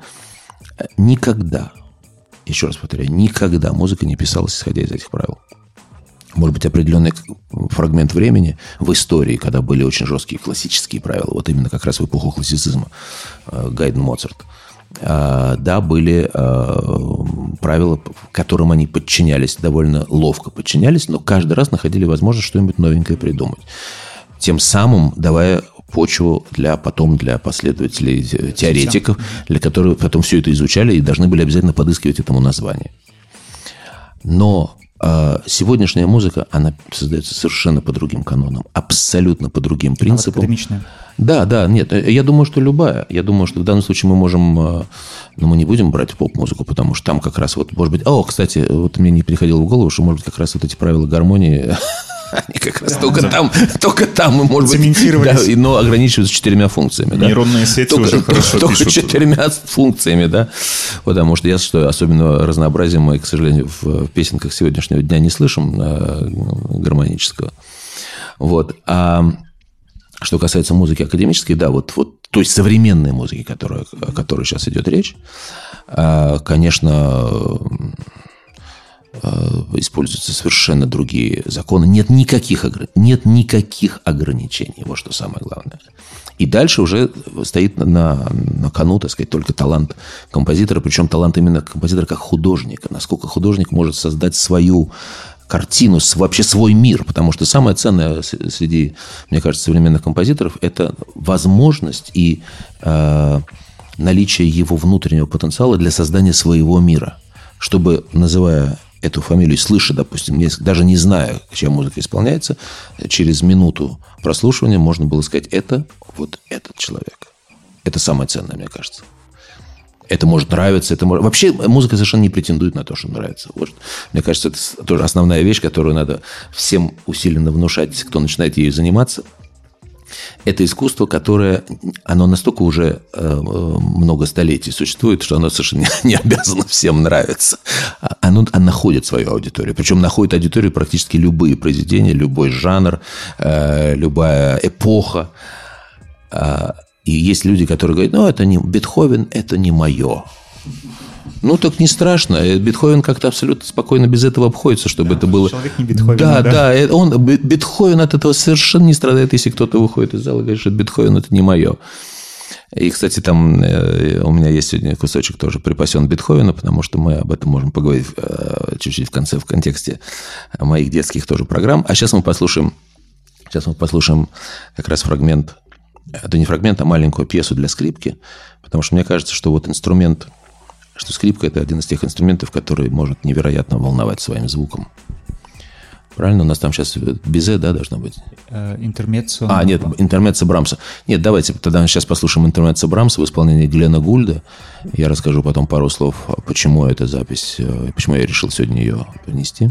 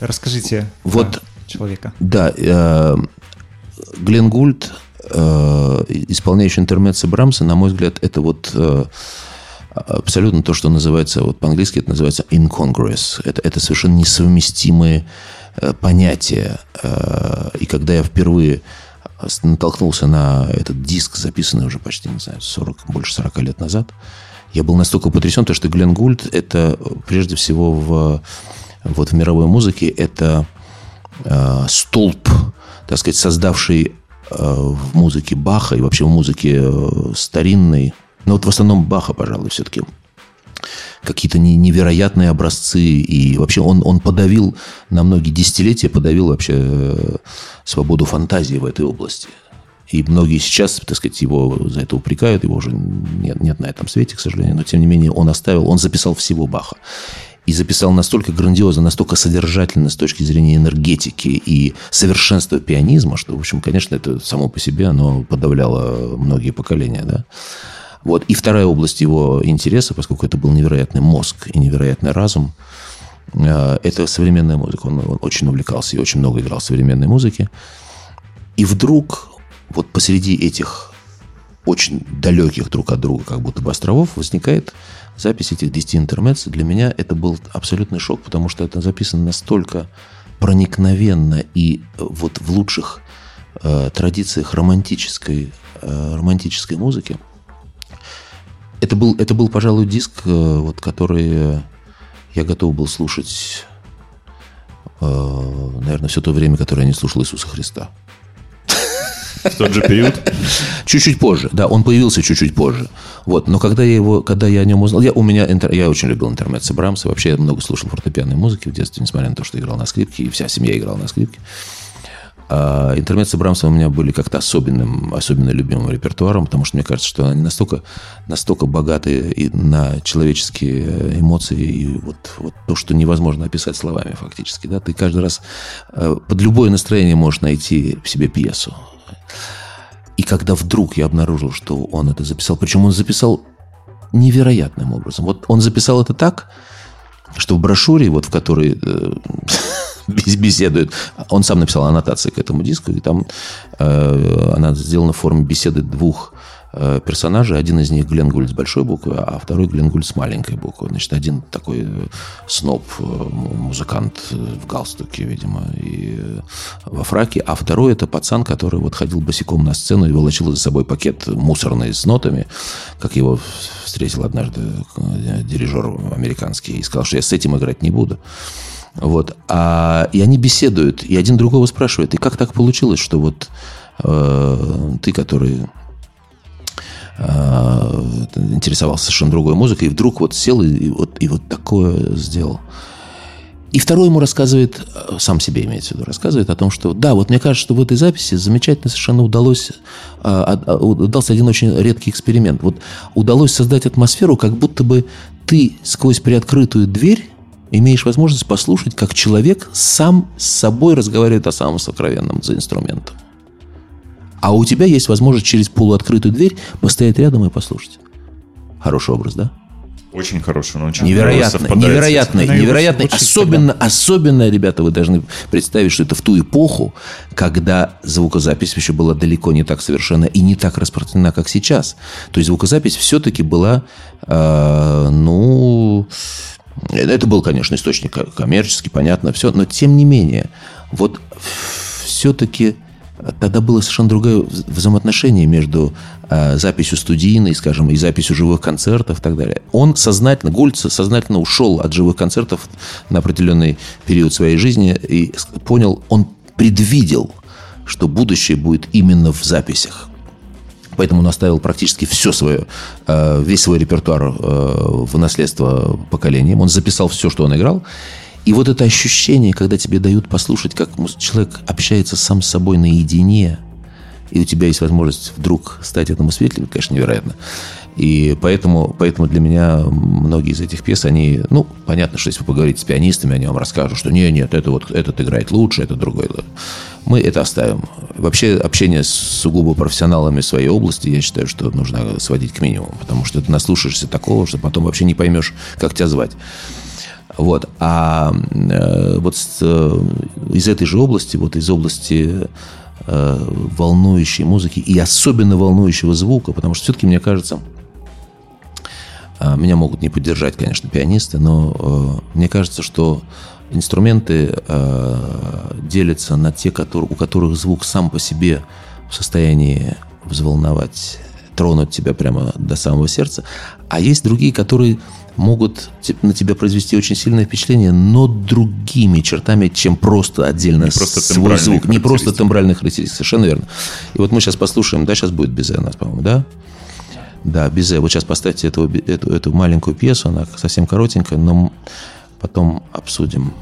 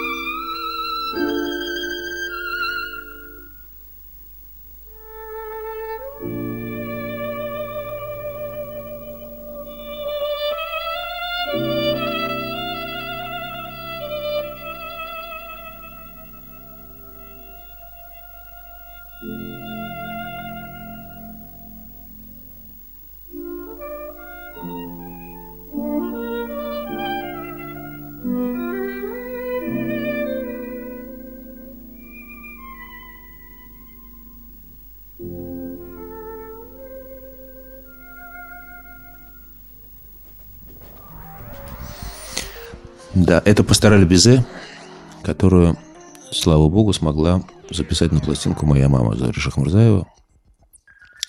И сейчас, когда уже прошло много лет с, вообще с э, распада Советского Союза, и уже какие-то вещи нам становятся очень хорошо известны, э, становится понятно, насколько многие чиновники, которые тогда работали, э, руководили, так сказать, всеми этими процессами, насколько они определяли, вообще были хозяевами жизни многих музыкантов.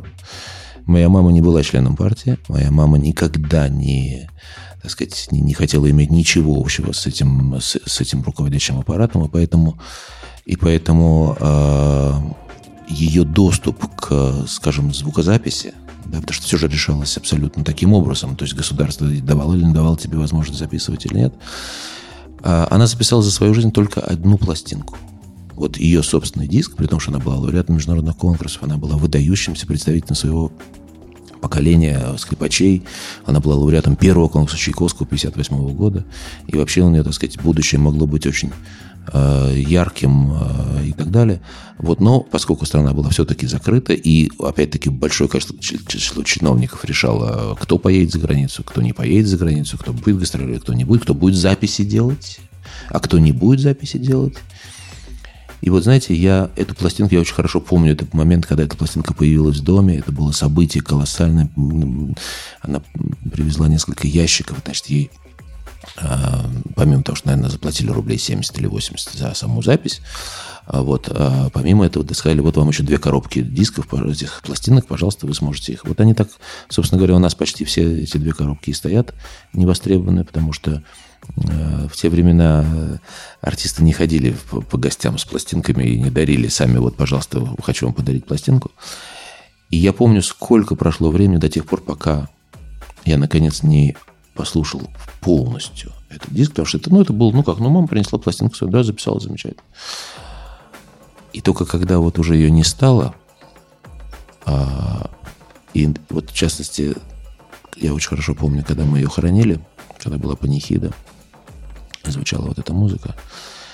И знаете, только тогда в полной мере стало понятно, насколько, насколько это совершенно шедеврально записано. Вот все те миниатюры, она, она была мастером, ее еще с юности приметил один американский скрипач э, российского происхождения, Ефрем Цимбалист, такой был очень легендарный скрипач, который был в жюри конкурса Чайковского в Москве. И говорят, что после конкурса он сразу почувствовал в ней вот этого мастера миниатюры, мастера короткой пьесы. Но вот эта игра, она э, мне кажется, что э, является абсолютно э, целью и смыслом занятия музыкой, потому что она играет так, она рассказывает такие вещи без слов, понимаете, которые прямо вот... э, я каждый раз, когда сейчас слушаю, я думаю, что это, это абсолютно уникальная форма вот самовыражения, которую дает скрипка как инструмент, который настолько приближен к человеческому голосу. И э, вот, слава богу, эту запись смогла оцифровать там моя сестра вот с пластинки. Она сейчас, они, ее, их сейчас можно найти несколько пьес, которые она записала, найти на YouTube. И люди какие-то со всего мира там пишут, когда комментарии, они говорят, как могло такое случиться, что мы не знали имени этой скрипачки. Это же абсолютно выдающееся явление и так далее. Они знали, потому что все было закрыто. Все было закрыто. Вот, э, и поэтому мне, конечно, очень э, ценно поделиться, поделиться этим как вот неким смыслом занятия музыкой, потому что мне кажется, что э, не обязательно создавать большие шедевры, не обязательно остаться в истории там записями каких-то грандиозных произведений. То, то же самое касается, кстати, и композиторов. Мне кажется, что человек, написавший вот такую музыку, как это, Жорж Безе, мог, наверное, умереть и без создания Кармен. А тем не менее, он еще и Кармен написал. Вот. Двигаемся дальше, подвинемся. Да, ну я хацеў яшчэ некалькі слоў сказаць што ну вельмі вобразная музыка то, то што мы паслухалі адразу мне падалося такое што штосьці быццам савецкі романс нейкі які перайшоў Да. у ось такую французскую вёсачку дзе там штосьці адбываецца такое сепія такая, Да, наверное. совершенно верно, да, совершенно верно, да. Вот, и у нас там, у меня там есть еще пара номеров, вот, э, которые я подумал, что интересно будет коснуться. Э, Мы сегодня много говорили о детях тоже, потому что ясно, что для меня эта тема э, очень живая, и меня некоторые упрекают, там, мои знакомые, что, ну, не то, что упрекают, говорят, ой, ну, по-моему, ты просто детей больше любишь. Да, я детей очень люблю. И, наверное, действительно, во многом люблю их больше, чем э, некоторых взрослых, потому что мне кажется, что у детей есть одно совершенно потрясающее э, качество, которым многие взрослые, которые, к сожалению, забыли о том, что они совсем недавно были детьми, как-то охотно очень забыли и э, сделали вид, что они вообще никогда детьми-то и не были, да. А у детей есть невероятная открытость и восторженность в восприятии нового. Вот я считаю, что это одно из тех качеств, которым, которым нам нужно, будучи уже взрослыми, нам надо учиться у детей. Потому что ведь согласитесь, что мы сейчас живем в мире, в котором все так невероятно цинизировалось, вот стало настолько восприятие циничным, Потому что, во-первых, мы, конечно, избалованы количеством информации, мы избалованы легкостью получения любой информации, легкостью доступа ко всем вещам. И на все, что выдающееся, например, мы встречаем сегодня, мы говорим, а что тут такого? Это уже все. А, да ладно, да, это, это уже бы, а вот это, а, вот, да. а вот, а вот тогда. на Луну. А. Да, да, да, да. И, и, и поэтому вот особенно это заметно, кстати, в появлении каких-то невероятных талантливых детей, в частности, в разных областях. Я не буду брать только академическую музыку, но вообще. Э, и мы видим вот эти вот ужасные передачи, эти телешоу, когда там э, эти гениальные дети появляются, что-то делают невероятное, и там сидит какие- какие-то три придурка или четыре, которые должны немедленно, значит, э, высказать свои критические эти самые, или наоборот растопырить глаза и сказать, «А, это гениально, и потом, давайте следующий номер. Знаете, это, это все совершенно стало с моей точки зрения, абсолютно ужасно, потому что это потеряло хоть какую-то степень глубины. А ведь на самом деле эти, и эти дети, и вообще эти талантливые люди, которые появляются, они же, это, это же все, ну, это форма, форма, форма жизни. Это, это же не просто научился там. Вот недавно у меня был очень, очень показательный случай. Значит, друг со мной на э, Фейсбуке, по-моему, вдруг ко мне обратилась э, женщина-продюсер какого-то вот такого шоу, обратилась ко мне как к музыканту и как к человеку, у которого большой круг общения. И она мне пишет, а, Евгений Робертович, скажите, вот, вот у вас, наверное, есть знакомые, которые э, играют одновременно на, на нескольких скрипках? И жонглируют. Да. Вот мы ищем э, вот какого-нибудь талант, который бы одновременно мог играть на нескольких скрипках. Да. По поводу жонглирует, это есть анекдот очень хороший э, стар, старых времен, когда приходит человек наниматься в цирк, и директор цирка его спрашивает, а, ну, а что, что у вас за номер, что вы можете? Он говорит, я поднимаюсь на, э, на канат, значит, под купол цирка, дохожу до середины каната, потом переворачиваюсь, становлюсь на голову, балансирую, значит, одной ногой я подбрасываю мяч, а второй ногой я кручу хулы-хуп, а в этот момент руками играю концерт Мендельсона на скрипке. Директор заинтересовался, говорит, да, ну, давайте, покажите. Да. Тот забрался, значит, все, вышел на середину каната, встал на голову, начал подбрасывать мяч, крутить хула-хуп. А, ему подбросили туда скрипку, он, значит, поймал эту скрипку и начал играть концерт Мендельсона. Директор снизу стоит и говорит, хм, да, не ойстрах. Вот, значит, э, и понимаете, вот когда я прочитал вот эту вот просьбу ко мне, как к дирижеру, там, к скрипачу, э, обращаются, вот вы наверняка сможете нам помочь найти человека, который играет одновременно на двух скрипках, но мне кажется, мне просто кажется, что а я не знаю, что они имеют в виду. Но есть люди, ну, вы видели наверняка, есть люди, которые, так сказать, называются эксцентрики, которые, там, например, э, играют на скрипке, зажав смычок коленками, да, и, значит, двигая скрипку и пальцами, значит, в такт и что-то такое, там, умудряются какие-то виртуозные вещи играть, замечательно. Есть люди, которые, там, не знаю, два человека, один вводит смычок, второй нажимает пальцами, а вместе с, при, при этом они совершенно что-нибудь вместе либо поют, либо разговаривают. Но это, понимаете, это ну, делать можно все, что угодно. Можно, в принципе, даже обезьяну научить играть на скрипке, наверное. И сейчас уже есть, японцы сделали прибор, который играет на скрипке, то есть механический робот, который играет на скрипке, и все действительно издает звуки, и, и, и все работает, и все. А, но зачем? То есть это понятно, что этим можно заниматься, этим можно развлекать, этим можно заработать на, копеечку. На, городской площади. Да, конечно, да. конечно, можно собрать огромное, можно, так сказать, э, э, собрать огромную толпу зевак, которые посмотрят и скажут, о, нифига себе. Вот. Но дело в том, что какое-то отношение имеет к искусству, какое-то отношение имеет к роли того же самого телевидения, которое должно пропагандировать хоть что-нибудь путного. Понимаете? Вот, поэтому, конечно, мы живем в эпоху, когда э, восприятие человека очень сложно чем-нибудь взволновать, а дети, тем не менее, вот они в состоянии воспринимать то, что к ним приходит, с открытым сердцем и с восторгом. И вот это вот ощущение восторга от того, что ты видишь, или, или и, и, кстати, мне кажется, что они отличают значительно более тонко, отличают настоящее от ненастоящего. Я как человек, который ведет уже почти, почти, в следующем году будет 20 лет, как я занялся детскими концертами, я могу сказать, что детей абсолютно не интересуют никакие ни регалии артистов, которые перед ними выступают, ни э, регалии композиторов, чью музыку они слушают. Их интересует только одно, увлекло их это или не увлекло. А почему это даже, э, должно их увлечь, они не в состоянии проанализировать. Но ты в состоянии, как взрослый человек, понять, увлекло их это или нет. И то, что ты им говоришь, и что ты им рассказываешь, конечно, должно а, не мешать этому ощущению восторга, а наоборот создавать его. И вот, и, собственно говоря, я стараюсь эти детские концерты, которые, конечно, не всем нравится, я уверен, Меня что... очень заинтересовало. Я уверен, э, поскольку у меня был знакомый один э, критик, который э, часто мне все время сделал такие замечания, что, ну, мне не нравится название твоего цикла, он назывался, э, изначально назывался «Классика – это классно», вот здесь в Минске я э, продолжаю эти серии именно под этим брендом, но э, он всегда считал да, но нас сейчас окружил шум уже совсем здесь, да. Да, строитель. Но, с другой стороны, когда что-то строится, знаете, как э, был такой композитор детский, э, не только детский, Дмитрий Борисович Кабалевский, которого спрашивали в свое время, э, скажите, Дмитрий Борисович, вот когда приходят люди и хлопают там, скажем, между пьесой, между частями, вы как к этому относитесь? Он говорит, вы знаете, я радуюсь, потому что это говорит о том, что пришли, пришла новая публика, пришли новые зрители. Так вот, мы с вами должны радоваться, что чего-то строят хорошего. Будем надеяться, что строят что-то хорошее. Вот. И, э, значит, в названии «Классика» — это классно. Этот мой знакомый критик, он всегда меня ругал, что, типа, это заигрывание с толпой. Но дело в том, что мне кажется, что э, классика, она на самом деле классна именно тем, что э, в любом жанре есть своя классика. Мы с вами сегодня начинали разговор с э, истории э, с Jesus Christ Superstar, но ведь в рок, в рок э, опере это же классика абсолютно стала.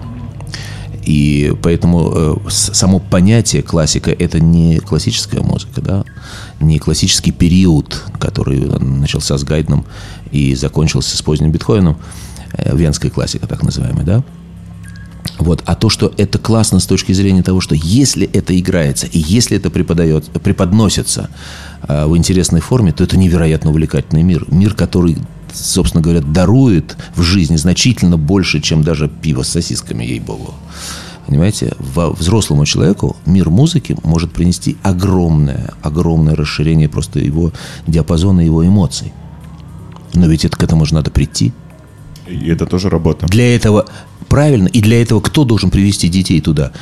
Родители, Значит, у родителей своих должна быть, хоть у самих должна быть хоть сколько-нибудь развита, развита эта чакра, которая позволяет вот вырабатывать эти какие-то тонкие заинтересованности, тонкие вибрации, да. Поэтому вот создать, поэтому, конечно, когда я э, стараюсь создавать там эти, эти программы, э, мне приходится балансировать между тем, что какие-то я делаю более развлекательные, а какие-то я делаю более образовательные. Потому что я хочу им рассказывать о музыке. Не, не только развлекать тем, что мы играем э, юмор в музыке, там, как музыканты шутят, хотя эта тема очень благодарная. И если посмотреть по тому, как работает касса, конечно, эти программы собирают куда больше э, зрителей, чем, скажем, э, что такое сонатная форма. Но ведь сонатную форму тоже интересно пощупать и узнать, что такое и вообще с чем это едят. Поэтому вот эти пару номерочков, которые у нас остались небольших, послушать. А ближайший концерт, например, у нас э, в этом абонементе, в этой серии. Абонементы, к сожалению, сейчас из-за пандемии несколько прервались, потому что народ не выходит заранее. Вот. А тем не менее, в прошлые годы мы были единственным коллективом филармонии, который стал, возобновил эту абонементную продажу, то есть когда одновременно можно купить билет на три или четыре концерта. А, так вот, у нас ближайшая программа будет как раз посвящена такой а, виртуальной, а, в некотором смысле виртуальной реальности, потому что называться будет программа «Венский квартет», где мы постараемся Э, я постараюсь детям на протяжении вот одного короткого э, академического часа э, рассказать все про классическую, как раз ту самую классическую музыку, потому что мы сыграем произведение, как будто бы четыре венских композитора, Гайд, Моцарт, Бетховен и Шуберт, который был самый первый романтик, но который фактически э, современник Бетховена, э, они, если бы они жили вместе, и если бы они все сели и вчетвером написали произведение, каким бы оно могло быть? И поэтому прозвучит четыре части. Вот от первая часть из квартета Гайдна, вторая часть из маленькой ночной серенады Моцарта, третья часть из квартета Бетховена и четвертая часть из квартета Шуберта. Вот это, мне кажется, что за этот короткий промежуток времени они смогут услышать, во-первых, чем эта музыка различается. Чем немножко, но все-таки отличается язык каждого из этих композиторов раз. А во-вторых, во-вторых, да, представить вполне возможно. Они с ними познакомятся, мы им покажем. Я им расскажу немножко о каждом, и они послушают эту музыку. И ведь такие случаи бывали в жизни, когда собирались несколько композиторов, друзей, и писали четвертому подарок на э, день рождения, например. Сит- на ситком какой-то похож. Совершенно верно, да. И более того, э, наверняка вы знаете, что есть такое грандиозное произведение хоровое «Реквием Верди». Джузеппе Верди написал грандиозный совершенно семичастный реквием. Так вот, изначально, изначально Верди был один из участников такого ситкома, когда семь композиторов писали реквием на смерть Россини. Понимаете? И, и вот, и, и исп- исполнено в результате, оно, по-моему, было и, э, один раз, и успеха особенно не имело, ну, как бы продолжения не имело. Но, тем не менее, Верди потом дописал к своей части, которую он написал седьмую, он дописал все остальное перед тем. И получилось одно из величайших произведений вообще в, в этом жанре. Просто, просто надо, так сказать, предположить, как это, как это создается иногда. Вот. Таких случаев в истории западноевропейской музыки огромное количество, и поэтому мне кажется, что детям будет очень интересно познакомиться и с периодом, и с классицизмом, и в то же самое время повоображать вместе с нами, повообра- воображать, а что и было бы, если бы они сели за одним столом, и каждый написал свою часть. Как бы в этом проявился их характер. Вот сейчас мы с вами послушаем как раз Бетховена.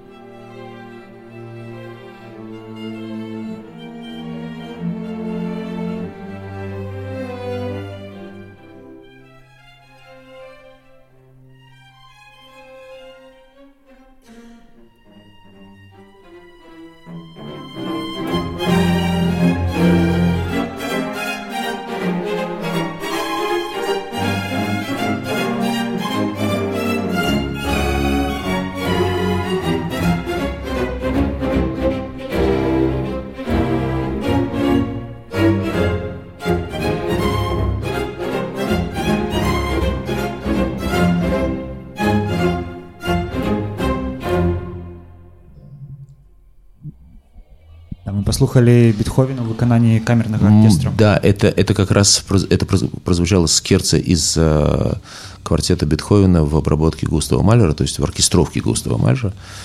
Э, фа минорный квартет, квартет серьезо у него такое есть название. И как раз мне кажется, что в том составном квартете, который э, прозвучит на сцене Белгосфилармонии в детской программе 10 апреля как раз, э, мне кажется, что эта музыка будет очень отражать э, именно дух и вообще личность Бетховена вот в этом квартете, там, где будет Гайден, Моцарт, Бетховен и Шуберт. А идея этого концерта именно в том, чтобы предположить, что было бы, какой, какая бы пьеса могла получиться, если бы эти четыре венских композитора оказались за одним столом и решили, например, порадовать сегодняшних белорусских детей в Минске общим произведением. И вот они сели, и Гайден написал первую часть, которая квартет называется «Птица» потому что там детки услышат как раз очень интересные мотивы, какое-то немножко напоминающие э, пение птиц. А я еще там, например, заметил, что там есть элементы, когда может предположить, что в этой карете, например, трясущейся по дорогам Европы, как раз композитор едет на свой следующий концерт.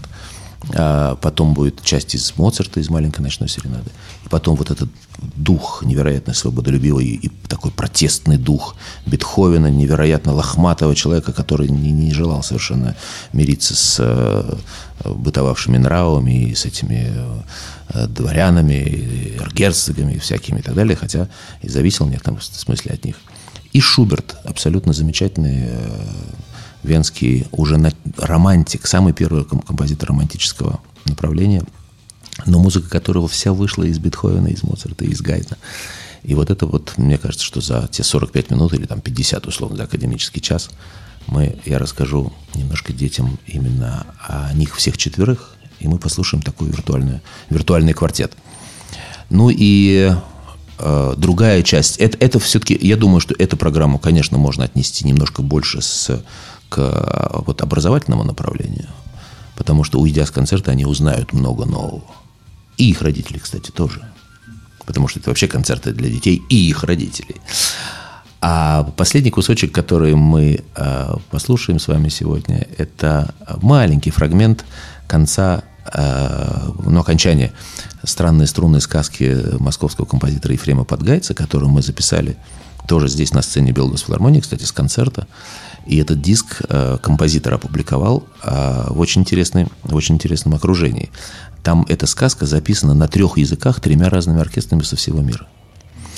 Потому что эта сказка, она м, рассказана самими инструментами музыкальными. И роль чтеца, который, кстати, исполняет сам автор э, композитор, она сводится к тому, что она немножко подсказывает те события, которые происходят между инструментами. А история сама формируется между симпатией, которая была у скрипки, например, к альту. У них образовалась симпатия, и как, какие приключения происходили между ними, и как все не было не так гладко и просто, потому что дедушка э, контрабас совершенно не хотел выдавать скрипку за альт и так далее. А, и вот эта история, которая происходит, она захватывающая совершенно, потому что там есть все абсолютные элементы взаимоотношений, и э, детям прежде, прежде всего, э, во-первых, там, так сказать, они в состоянии услышать все богатство использования струнных инструментов, потому что композитор с невероятной виртуозностью пользуется богатством э, возможностей каждого.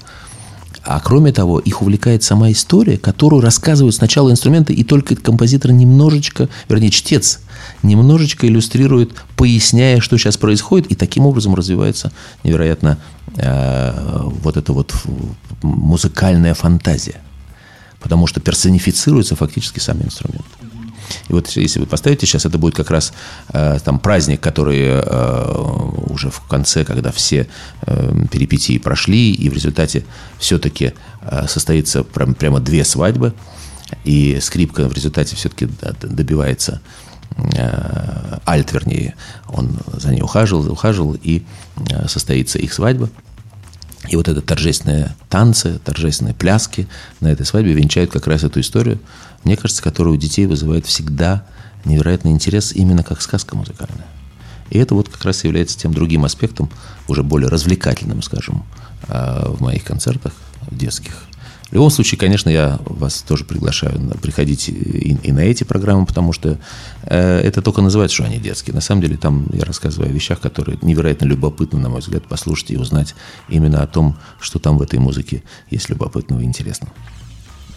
Ну і гэтай кампазіцыі мы развітаемся уже с слухачами да, да ну я, я думаю что и так мы сегодня с вами поговорили на такое количество тем которые очень редко удается охватить в обычных рамках интервью спасибо Согласен. вам ребята і вам вялікі дзякуй дзякуй што прыйшлі дзякуй што верона запрасіла і дзякуй што нас паслухалі да новых сустрэч гэтую запіс можна будзе паслухаць у нас у мікс-клаудзе і ў тэлеграме пасля і прыходзьце на дзіцячы канцэрт 10 красавіка і на іншыя таксама у філармонію слухайце класіку класіка гэта класна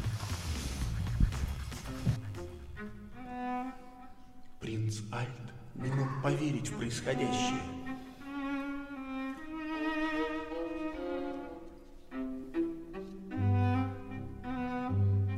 Через несколько секунд он танцевал легко и грациозно, как прежде.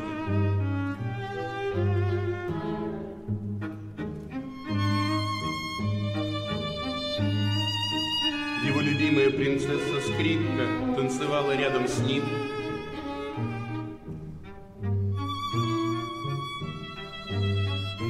Она была так прекрасна,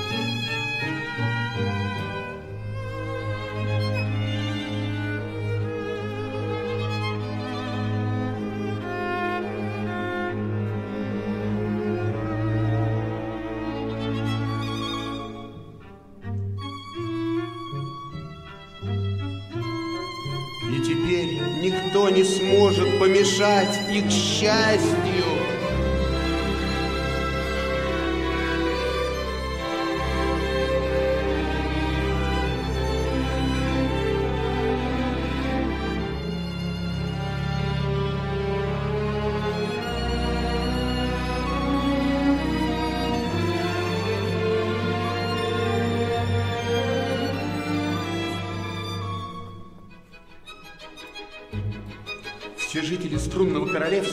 На перебой рассказывали друг другу о случившемся.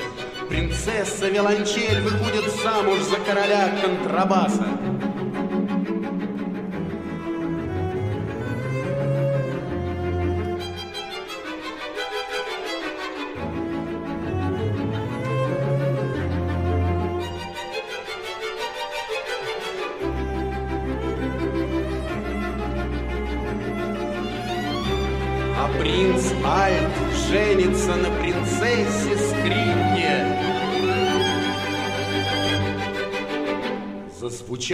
торжественная музыка.